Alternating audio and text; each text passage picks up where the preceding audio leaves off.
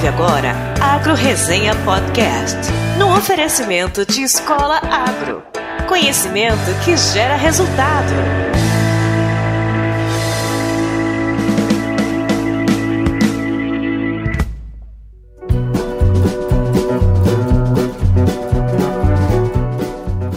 Olá, pessoal! Aqui quem fala é o Paulo Ozaki. Seja bem-vindo ou bem-vinda a mais um episódio do Agro Resenha. Como você sabe, a porteira desse podcast não tem tramela para quem busca se informar sobre assuntos ligados ao agronegócio.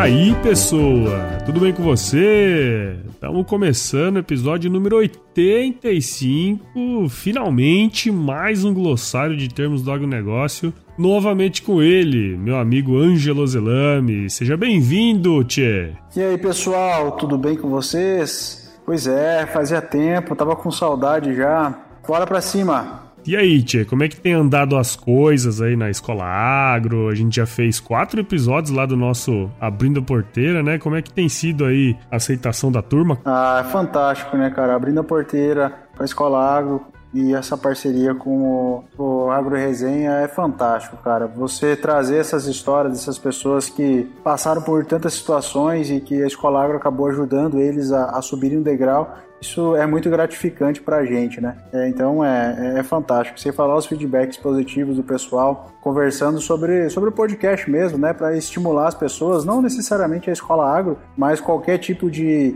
é, de buscar conhecimento, de buscar educação, e isso sempre é um ótimo investimento e acaba trazendo ótimos retornos, né? É, não, tá legal pra caramba mesmo, cara. Assim, esses episódios que a gente fez aí trouxeram muitas coisas boas aí, as pessoas, né? Os assuntos. E várias vezes a gente falou alguns termos em específicos, né? Que estamos aqui agora no glossário para falar de, sobre termos do agronegócio. E é legal a gente trazer né, à luz aí várias coisinhas aí que a gente sempre fala no mundão agro, né? E algumas coisas bem específicas dessa vez.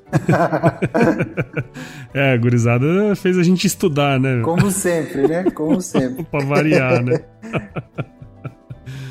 Bom, cara, mas antes da gente ir pro nosso tradicional glossário de termos do agronegócio, eu queria agradecer aos padrinhos e madrinhas aqui do podcast. Palmas para eles! Bom, galera, com a ajuda de vocês aí eu posso continuar entregando conteúdo de qualidade toda semana aqui para vocês aí que me escutam. Muito obrigado! E se você que está escutando não contribui ainda com a Agro Resenha, não tem problema nenhum, mas se você quiser conhecer os planos, bem como os valores, acesse o nosso site www.agroresenha.com.br. O meu amigo Ângelo ainda não é um padrinho, mas eu o considero como tal, né, Gauchinho? Tu sabe, tu sabe.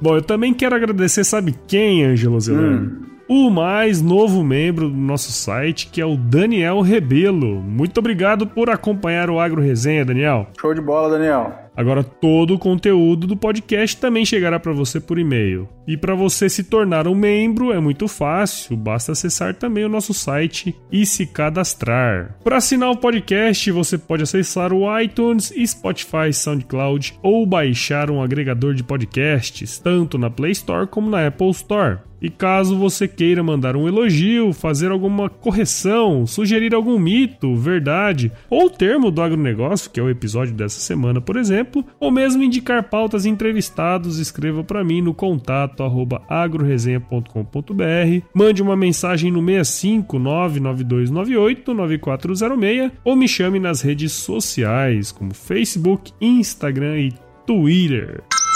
Esse recadinho aqui eu acho que eu vou deixar você dar, né, Gauchinho? Fala lá, vai. Então, Paulo, para quem quiser né, entrar na, na Escola Agro, a Escola Agro está oferecendo 10% de desconto em qualquer curso online para os ouvintes do Agro Resenha Podcast. Basta entrar no site, que é o www.escolagro.com.br, digitar o código promocional Agro Resenha e adquirir aí o seu curso. A gente tem quatro cursos disponíveis: o curso de agricultura, o de pecuária, o de logística e de mercado futuro. É interessante falar aqui, Paulo, é que os nossos cursos eles não são é, para mostrar como é que produz alguma coisa, como é que faz alguma coisa lá na lavoura. É verdade. É, isso é, um, é uma informação bem, bem interessante. A gente trabalha com uma visão um pouco mais gerencial. Então, em vez de você olhar a árvore, você vai olhar a floresta. E a gente sabe que os oh, melhores. Oh, bonito, bonito hein? né? Bonita o... essa, essa fala aí. É, a gente sabe que a grande. Quando a gente quer crescer né, profissionalmente dentro de uma empresa, ou até mesmo como, como agente autônomo ou empreendedor, a gente precisa galgar alguns degraus. Primeiro a gente começa no operacional, né? Isso a gente precisa saber um operacional muito bem, né? Para se destacar, né, Paulo? É. E depois a gente parte para a parte da gestão, que é uma parte bastante delicada. Essa transição ela é bem, bem complexa. E depois vai para a parte estratégica, né? Que seria o topo aí da, da pirâmide dentro de uma empresa empresa. É, e é importante que a Escola Água ela ajuda nesses passos, né? Tanto do operacional para a parte de gestão e a gestão também para o estratégico. Muito bom, cara. Eu acho que quem quiser agregar mais conhecimento na área de gestão, entender como funciona melhor é, as várias cadeias do agronegócio, vale a pena fazer os cursos da Escola Agro, né? Aí. Então, para a gente finalizar esses recados aqui da semana, depois desse pequeno jabá aí da Escola Agro, eu falei já na semana passada, mas essa semana começa em Campos do Jordão a terceira semana de computação do Instituto Federal de Educação, Ciência e Tecnologia de São Paulo. Então, se você se liga aí no mundo da tecnologia, vale a pena participar. Os cursos são gratuitos e já está se esgotando aí, viu? Não se esqueça de participar e o site tá na, na descrição desse episódio. Eu fico imaginando se tá meio frio aqui em Cuiabá. Eu fico pensando como é que deve estar tá em Campos do Jordão, né? Campos do Jordão deve estar tá congelando, cara. Bom, Gauchi, então vamos para mais um glossário de termos do agronegócio? Vamos! Então bora. Firma o golpe aí que nós já já voltemos.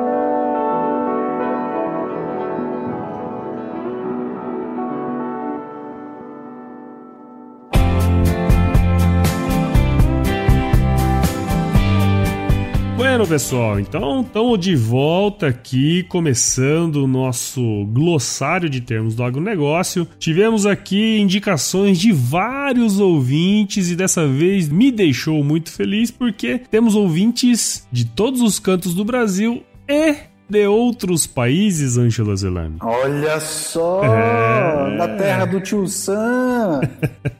tá achando que aqui é pouca bosta, rapaz? Nice. Te mete. Te mete, como diz o gaúcho, né?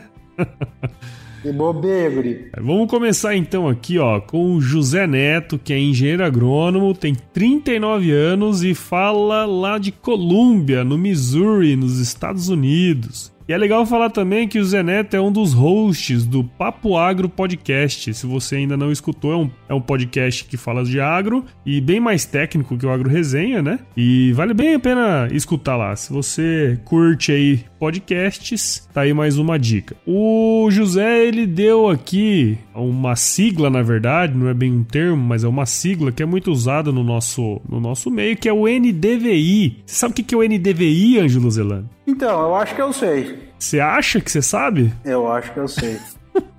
então vamos lá, eu já falei, né, na verdade. É uma sigla em inglês. Em inglês é Normalized Difference Vegetation Index, que quando a gente traduz aí pro português é algo como se fosse índice de vegetação da diferença normalizada. Tá explicado, né? Vamos pro próximo. Ai, tá bom, vai. Bem, vamos, vamos explicar de forma prática isso aí. E é legal que eu encontrei um artigo na internet do meu amigo Daniel Duft, lá da Inteliagro, e ele definiu o NDVI como sendo um índice que analisa a condição da vegetação no campo através de sensoriamento remoto, utilizando imagens de satélite. Então, se você já viu aquelas imagenzinhas que tem um mapa de calor, que fala que onde está vermelho tem menos produção, onde está mais verde tem mais produtivo, então é mais ou menos isso aí. Né? Então na agricultura ele coloca lá que existem algumas aplicações bacanas, que é monitoramento de cultura, detecção de seca, localização de praga, estimativa de produtividade, modelagem hidrológica, mapeamento de culturas. Então é, você consegue através das imagens de satélite multiespectrais, né? Pegar essas imagens e, através desse índice, é, ver onde é mais produtivo e onde é menos produtivo, né, Ângelo? Então acho que isso aí é legal é. pra turma que faz análise de imagem, né, de mapas aí, para fazer estimativas de safra, enfim, a gente já fez muito isso aí, né, cara? Hoje, né, não apenas as imagens de satélite disponibilizam NDVI, né, tem o pessoal que trabalha com drones, que é. trabalha com avião para fazer, para tirar as imagens do, das lavouras, né, é, e também é interessante dizer que não é apenas o NDVI que existe para fazer esse tipo de análise, existem isso. várias outras é. formas, né, de fazer o NDVI é o mais, vamos dizer assim, o que mais a gente ouve falar é o mais, mais usual, né? Isso. Mas existem vários outros aí, tem gente que tem até mais de, de, de 20 é, dessas siglazinhas aí que o pessoal utiliza para poder fazer todas essas estruturas aí que você falou de, de questão de massa, né? Exatamente. E vegetativa. Vegetativa. Mas né? é, é algo que está crescendo e está se desenvolvendo muito, né? Vai ter muita coisa ainda para o futuro. Já, já tem muita coisa, né? Mas tem uma expectativa de que ainda se isso seja muito usual no dia a dia das propriedades. Exatamente. O que ajuda bastante você ter uma noção geral da fazenda, mesmo sem sem ter que andar, né? A, a distância, Exato. você consegue ter uma, uma noção mais ou menos do que acontece na fazenda, né? Exatamente. Muito bom, muito obrigado, José Neto, por, por sua indicação. Então, vamos para o Felipe Sena, engenheiro agrônomo de Uberlândia, Minas Gerais. E ele faz um, ele fala uma, uma palavra aqui muito bacana que eu me surpreendi com, com, com, as informações que são um pouco diferentes das, das que eu já, já havia pesquisado e, uhum. sabia no meu dia a dia. E ele falou sobre Isso. o veranico. E aí, Paulo, ah, sabe o que, veranico é o veranico? É um verão bem pequenininho, né?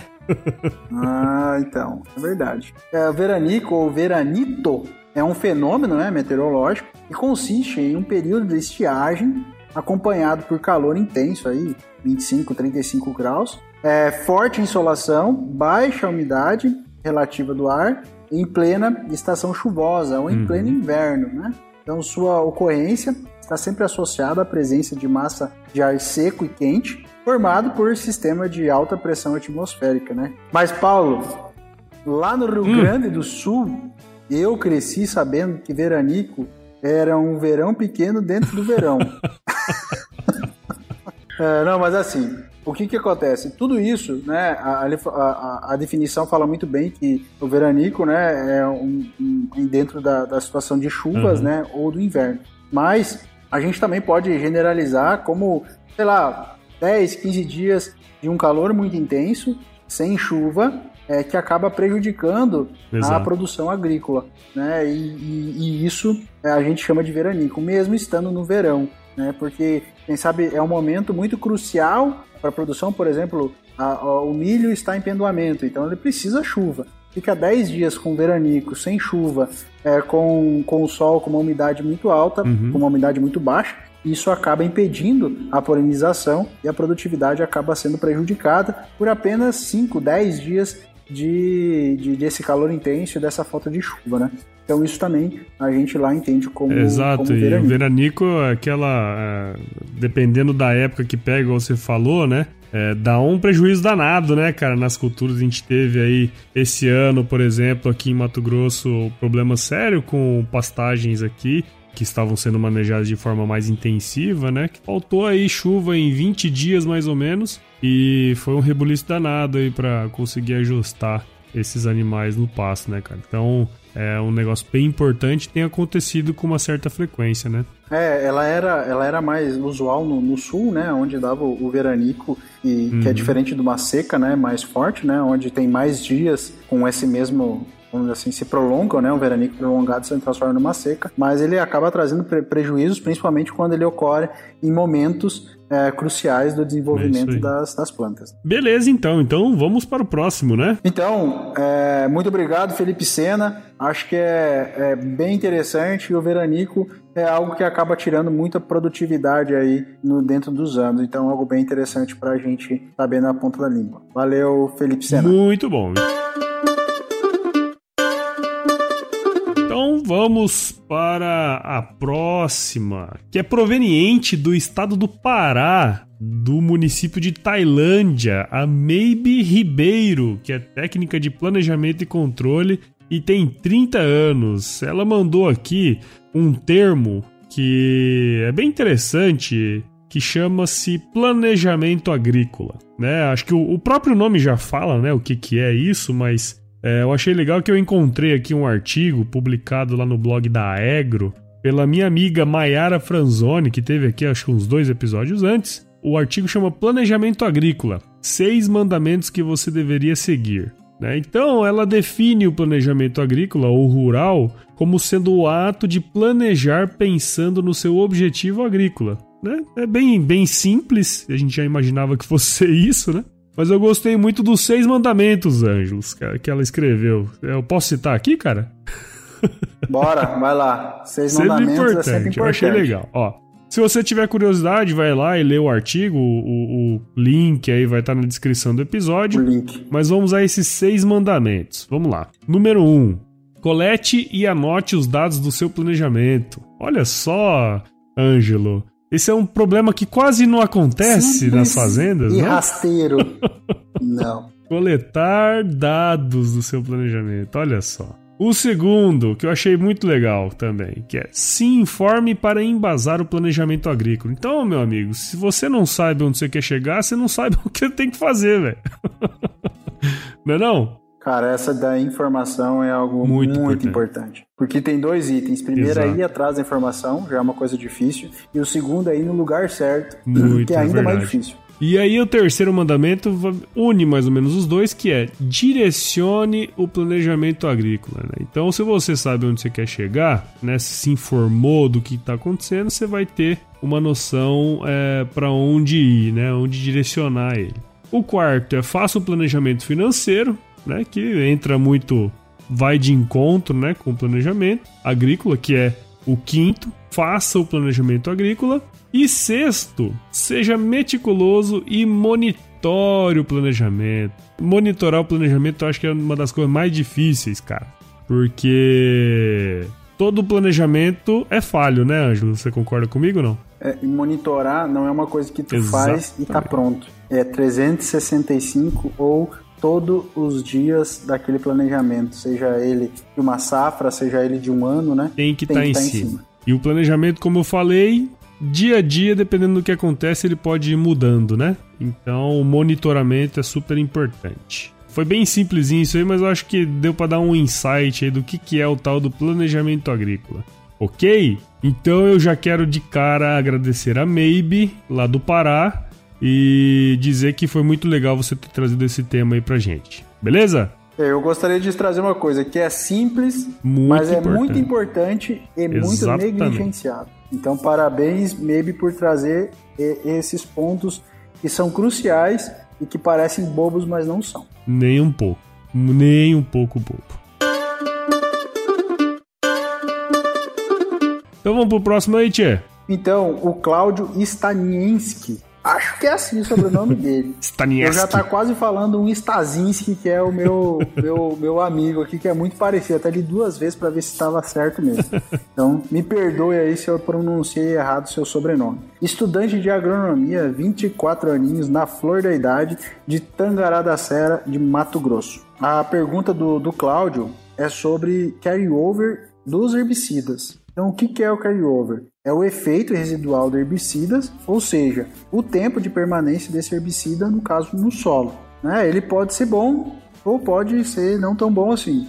É bom, né? Porque fica mais tempo agindo em cima das, das plantas daninhas, né? Que, que devia a, agir o herbicida e ele pode não ser tão bom porque ele pode dar fitotoxicidade, ou seja, pode impedir um pleno desenvolvimento das culturas que vão vir em sequência, né, depois desse de aplicar esse, esse herbicida. E além disso, pode trazer impactos ambientais também se um herbicida tiver um carryover muito longo, né? Então isso pode ter problemas ambientais também. E cada vez mais as empresas estão buscando herbicidas com carryover menor justamente para tentar ter um impacto ambiental menor e também uma fitotoxicidade menor nas culturas e vão vir depois é, da aplicação desse herbicida ou depois é, dessa cultura que teve a necessidade da aplicação desse herbicida. É, por outro lado, tem a questão econômica também, né, Ângelo? Esse herbicida com carryover menor, ele tem que ter uma, uma efetividade muito grande para não ter que refazer a operação, né, cara? Então tem sempre que olhar direitinho qual que é a melhor forma de combater, né, certas plantas daninhas, né? É, e o momento também, né? Exato. Em que você vai, vai fazer essa, essa aplicação se ela vai, ela, você faz essa aplicação e logo vai vir uma cultura que tem fitotoxicidade, a preferência é que tem um cover menor, né? Se não, se vai ficar um tempo maior, aí você pode aplicar com o carryover um pouquinho maior. Exatamente. Muito legal, acho que é um tema bem interessante, que está bem, bem em evidência. É, obrigado aí, Cláudio, pelo seu termo. Pra gente aqui é um pouquinho mais difícil falar disso aí, né, tia? É verdade, deu umas engasgadas aqui, porque cara que já não são mais tão agrônomo assim, é meio difícil isso aí. Mas voltei para minhas, minhas aulas do professor Augustineto, lá da UFPEL, que falava muito bem sobre plantas daninhas. Então vamos para o próximo aqui. É o 20 que mandou pra gente mais uma indicação de um termo, que é o Cleomar Amaral, que é o meu grande amigo Bida, aqui de Cuiabá, Mato Grosso, engenheiro agrônomo de 33 aninhos também. O Bida sempre se fazendo presente. Sempre né? se fazendo presente. Segundo já, né? Aí. Muito bem, então vamos lá. Ele mandou aqui, perguntou pra gente o que é um bushel. Eu achei muito legal. Eu acho um que. Um bushel. Um bushel, é. Teve um episódio que a gente falou um, um, pouco aqui sobre bushel, não foi o definição, mas acho que a gente falou sobre ele. Não consigo lembrar aqui qual que é. Mas, para quem acompanha o mercado de grãos aí sabe que as cotações internacionais são todas medidas assim, né? E a definição, na verdade, nada mais é do que uma unidade de medida imperial que em volume significa 35,24 litros. Então, para exemplificar aí, novamente lá o meu amigo Daniel Duft da Inteliagro, ele fez uma tabela que mostra quantos quilos de cada produto representam um bushel. Porque cada produto tem uma densidade diferente, né? Então, dentro de um volume, eles vão ter pesos diferentes. Então, só para vocês terem uma ideia, um bushel de soja equivale a 27,21 quilos. O de aveia, 14,51. Cevada, 21,77 milho 25,4 e o sorgo 22,68. Olha só, né? Então, dependendo da densidade do produto, né, a quantidade de peso aí é, de um bushel é diferente. Americanos sempre querendo ser diferentões, né? Sempre, cara. Bando sempre de eles fela fazendo da... moda e a gente tendo que se enquadrar em cima deles.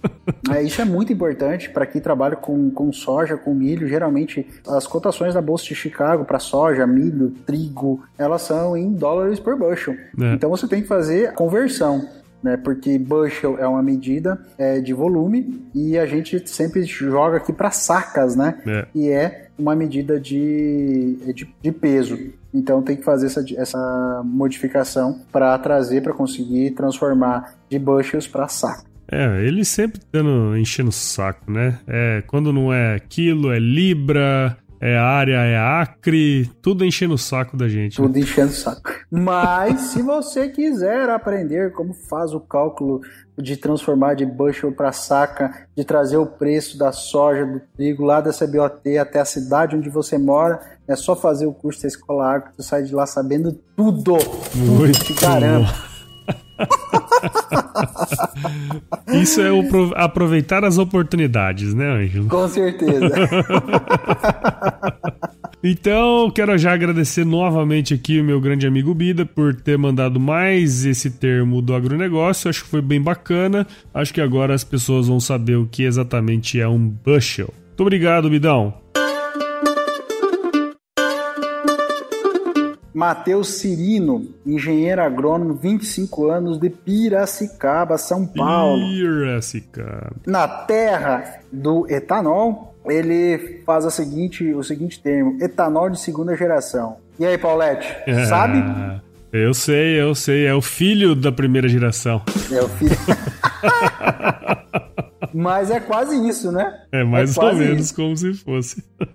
Etanol de segunda geração é a produção de etanol da matéria-prima de natureza lignocelulósica, remanescente após o corte ou colheita ou processamento da cana para obtenção de açúcar e etanol. É porque né, esses resíduos ah, apresentam um grande potencial para o seu em- emprego e obtenção de etanol. É, então, o que, que acontece? Eu tenho a produção do etanol né, de primeira geração, né, através do esmagamento da cana, sai a, a, a todo o processo. O que sobra, né, o bagaço, é, ele é rico em lignocelulótica e eu consigo fazer a produção de etanol em cima desse, desse bagaço. E olha que interessante, é, a mesma quantidade diária pode, utilizando, fazendo etanol de segunda geração, pode aumentar a produção de 30% a 40% na mesma área da produção de etanol. Então, É. olha que realmente aumenta é, consideravelmente a produção. Claro que tem os seus custos, tem os seus, os seus ônus,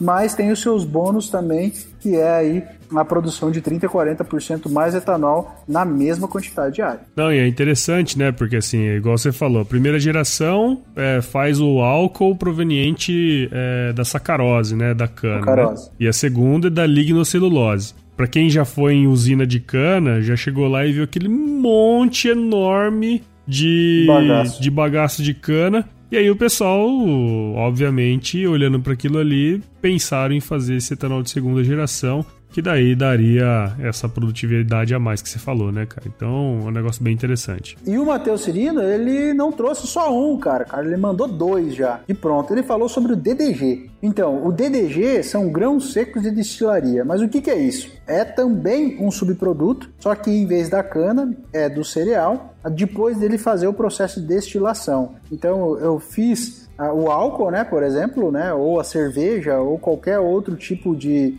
de produto, utilizando um cereal, é, e a sobra disso, depois de extrair o álcool, né, ou a cerveja, enfim, ou o produto afim, me sobra o DDG. E o DDG ele pode ser de duas formas. Ele pode ser o WDG e o DDGS. Então, o WDG, ele é grãos úmidos de destilaria. Simplesmente é sem tirar, né, sem extrair a água. Né? Então, ele pode ser utilizado em confinamentos, na produção de rações, é, só que como ele tem água, acaba que a viabilidade né, de usar isso tem que ser próximo da usina, porque senão a água é muito cara para ser transportada. Mas tem alto valor é, proteico e é muito utilizado, principalmente em confinamentos, na produção de bovinos, de aves e de suínos. E o DDGS é o grão seco de destilaria com solúveis, ou seja, ele é o WDG que foi seco, então passou pela, pelo processo de extração da água. E, e essa, esse processo né, acaba deixando é, ele praticamente uma commodity e consegue fazer a, a comercialização à venda nos Estados Unidos, eles até exportam já uh, o DDGS. Ele tem né, um grande potencial de, de proteico, ele pode entrar na, nas ações como proteína e pode chegar até uh, algumas vezes próxima à quantidade de proteína bruta do farelo de soja. Né? Então ele entra competindo aí na dieta com o farelo de soja. E está estourando isso aqui no Brasil. É, com a entrada das, das usinas de etanol de milho, principalmente em Mato Grosso, mas também tem em Goiás, tem em Mato Grosso do Sul, é que tem o produto que é o etanol, o subproduto e é o DDG, que já está entrando nas dietas aí dos confinamentos e dos suínos e aves aqui no estado de Mato Grosso. Não, e é muito legal, né, que conheço o Matheus, ele trabalha aí na, na área de sucroenergia lá em São Paulo, em Piracicaba, e é legal que ele trouxe dois termos é, relacionados à, à, parte de etanol, mas um da cana e outro do milho, né? Que está entrando aí dentro do processo de produção de etanol no Brasil, né? E é muito legal saber que tem gente olhando para isso aí. Acho que eles estão olhando para esse mundão que está se abrindo aqui no Centro-Oeste, né, Anjo? Com certeza. As oportunidades. Tá, tá, mudando tudo, na verdade, né? O, o etanol ele tá entrando para mudar bastante, principalmente a questão da integração lavoura-pecuária. Isso Exatamente. vai alterar muito, ah, porque vai ficar muito mais fácil, mais barato é, de se fazer o confinamento e também de produzir suínos e aves. Então, vai vir mudanças bem interessantes nos próximos anos aí para locais onde tem implantação de usinas de etanol. Muito bom, muito bom. Então, muito obrigado, Matheus Cirino. foi dois, dois termos bem bacanas que com certeza é, vão vai vai ter através deles se tem uma vai se ter um crescimento muito grande no Brasil aí nos próximos anos. Então vamos aqui para mais dois termos, dessa vez mandado pelo Caio Zitelli, que está sempre aqui com a gente também, engenheiro agrônomo, 26 aninhos, lá de Cocos, na Bahia. Ele também é o host do Bug Bites Podcast e já teve também com a gente na resenha aqui. Cara, ele mandou dois termos muito legais, que eu vou começar com um deles aqui que chama camalhão. Você sabe o que é um camalhão, Ângelo? Faça a mínima ideia. e você sabia que o camalhão é muito usado lá no sul, Tchê? Camalhão?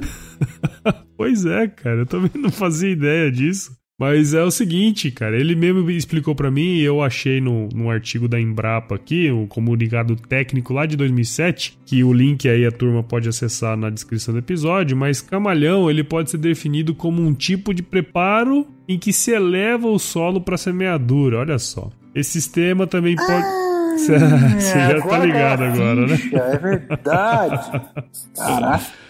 Então, esse sistema também pode ser chamado de sulco. É, segundo essa publicação da Embrapa aí, esse tipo de preparo de solo é indicado para solos planos, com declividades uniformes, requerendo geralmente a sistematização do terreno. Vale lembrar então que quanto menor a declividade do terreno, né, menos água escorre, logo você tem que ter um camalhão com uma altura maior, para sair um pouco daquela água que fica no solo. Então isso é o tal do camalhão. Você sabia? Eu não sabia, cara. É um negócio louco isso aí. Então, na verdade eu já tinha visto falar assim, já, já tinha visto esse termo, mas não, não lembrava. É. é importante ele para que, quando você está plantando, né, principalmente hortaliças, para que elas não fiquem embaixo d'água, né? É, Der uma chuva ou, ou, uma inundação, ela acaba, acaba não deixando ela embaixo d'água e, consequentemente, podendo né, vir a, a, ao óbito da plantinha. Exato. Exatamente. Aí nesse caso, se chover, não precisa molhar a horta mesmo, né? Não, com certeza.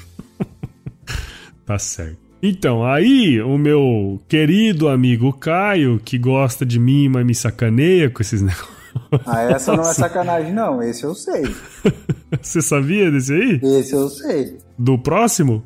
Aham. Uhum. Ah, eu não sabia, cara. Isso? Eu não sabia. Você não sabe o que é isso? Ah, agora eu mas sei, tá mas antes eu não sabia. Mas que agrônomo é esse que não ah, sabe o que é um isso, isso, sei lá de onde que vem essa parada aí. Ah. Mas enfim, ele falou para mim que isso, ele disse que é um termo aí, sei lá, regional, pelo menos, eu não sabia desse termo. Mas eu fui procurar aqui na sabedoria da rede mundial de computadores e isso pode ser definido como uma quantidade de ervas daninhas que brotam entre as plantas cultivadas, independentemente de qual espécie, ou seja, é o surgimento de daninhas em reboleira. Cara, eu não sabia, eu juro por Deus que eu não sabia, cara. Rapaz, o meu pai falava assim: vamos lá carpir um isso no meio da soja. Rapaz, arrepiava, hein? no tempo que não tinha transgênico ainda, Nossa. lá pelos anos de 94. Meu Deus do céu. Eu não fazia nem ideia. Para mim, o inso, sabe que para mim é o inso? Inso hum. é. Como é que é o nome, cara? Juquira, velho. É tipo Juquira, tá ligado? Tô ligado. Mas Tô ligado. eu não, não sabia de inso. Mas muito bem. É que a Juquira também é um negócio que dá a impressão que é mais fechado, né? Aquele mato fechado, né? É, isso não é mato fechado, não. É, é uma é reboleira, é mas fechado. não tem nada de demais. Beleza, então. De qualquer forma, eu agradeço aqui ao meu amigo Caio Zitelli por ter mandado esses dois termos super legais aqui. E a galera que não sabe como escreve isso, entra aí no, no na descrição do dá episódio. Uma, dá um Google. Dá um Google. Dá um Google aí. Mas é INC cedilha O. Autoridade, lembra desse? ai, ai, ai. Tá bom, vamos pro próximo, vai.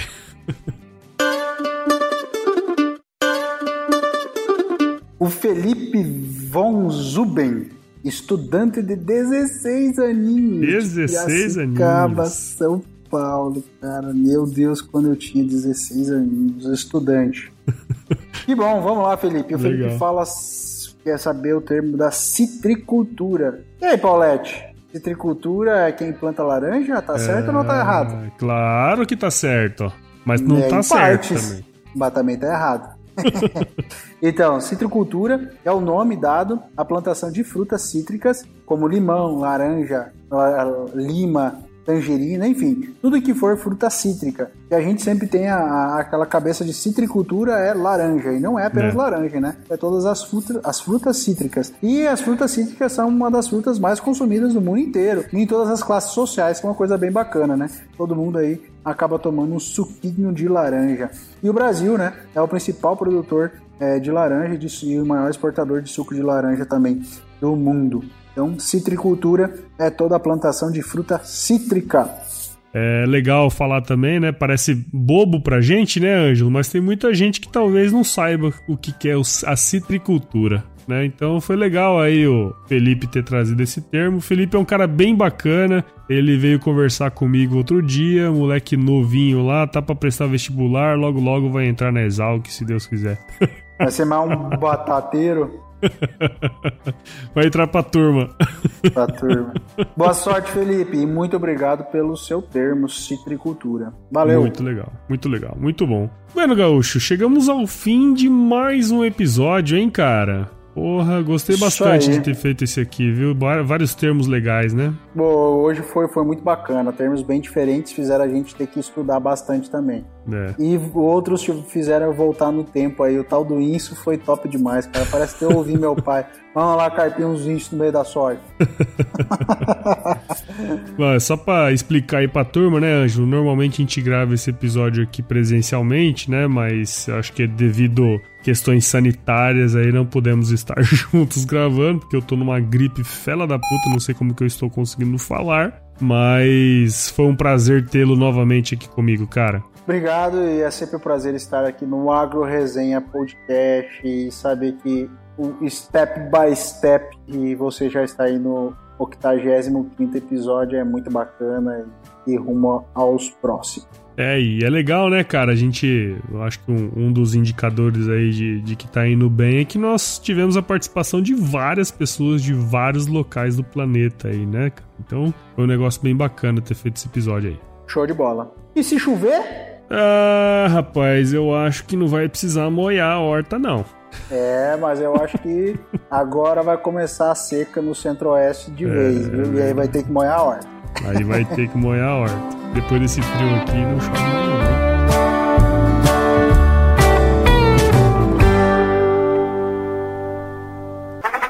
Os mais. Os mais não, pô. E os nossos. Não, eu fiz a mesma cagada outra vez. mesma cagada. É. A gente precisa galgar alguns degraus. Galgar alguns degraus. degraus. Né? E agora nós vamos para o próximo? Caralho, calma aí. Ia pro próximo, engasguei, velho. Ia pro próximo. Ai, ai, todo mundo fudido, né? Não, eu não tô não, cara. Eu não tô e não vou ficar fudido. Vamos lá. Então vai lá. E o sorgo 22,68, olha só, né? Então, defendendo... Defendendo não, pô. Então, dependendo da, da densidade... Caralho tá difícil hoje, hein, mano. É, é a produção de etanol da matéria-prima da natureza lignocelulose. etanol de segunda geração, então, é a produção de etanol da matéria-prima de natureza lignocelulóstica.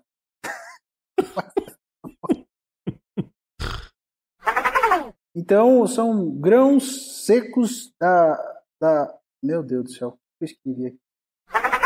O que, que é o, a citro... A... Citricultura. Mais um produto com a edição do Senhor A.